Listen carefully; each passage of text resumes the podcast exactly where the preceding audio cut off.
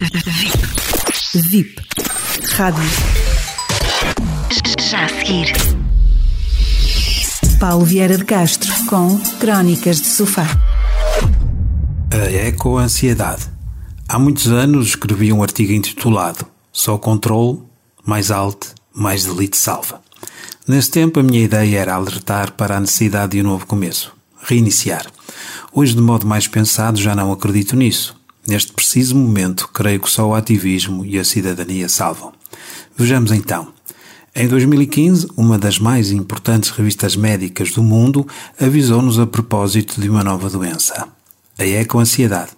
Passados mais de 10 anos, é essa mesma publicação da Lancet, em julho de 2020, que afirma: há uma crescente consciência global que os próximos 10 anos devem ser um período de extensa e rápida mitigação e adaptação para proteger a humanidade dos piores danos da crise climática.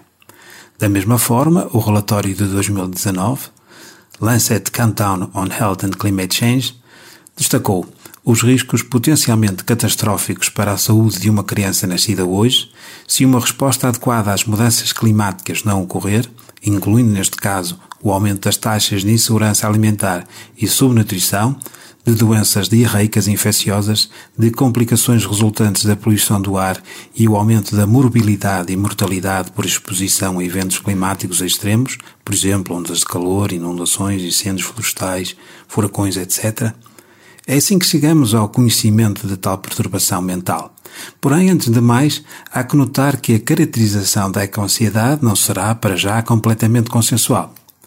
Por se tratar de um tema multidisciplinar, talvez envolvendo vários ou demasiados saberes, haverá ainda um número significativo de terapeutas e clínicos a entender que a eco-ansiedade resultará de um quadro generalizado de ansiedade.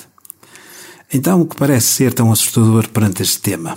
A resposta é simples. Desta vez não há tempo. Não há vacina, não há confinamento.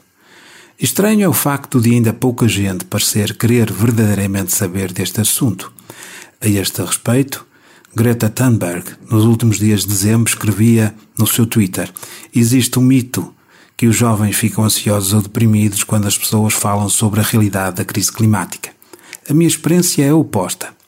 A pior parte é negar, desviar o olhar, minimizar ou espalhar falsas esperanças devido ou dizendo vamos conversar ou vamos consertar isto, sem tomar medidas suficientes torna-se cada vez mais evidente o preponderante papel daqueles que dia após dia vão fazendo do ativismo climático e ambiental o seu maior desafio. Só isso nos poderá ajudar a combater esta doença psicológica e, consequentemente, salvar o planeta. Mas pode ser tarde demais, pergunto. Pode ser tarde demais. Estamos perante o temor pelo fim de recursos básicos de apoio ao sistema terrestre. O ar, a água, a luz, a subida dos níveis da água do mar, as chuvas torrenciais, a falta de água nos rios, o aquecimento global, etc.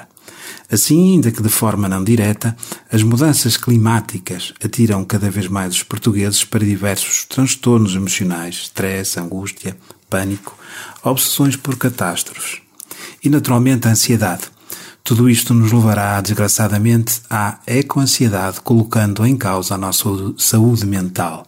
Por isso, Vamos estar atentos a esta questão, a esta palavra, a esta nova doença e também uma outra para além da ecoansiedade, a depressão verde.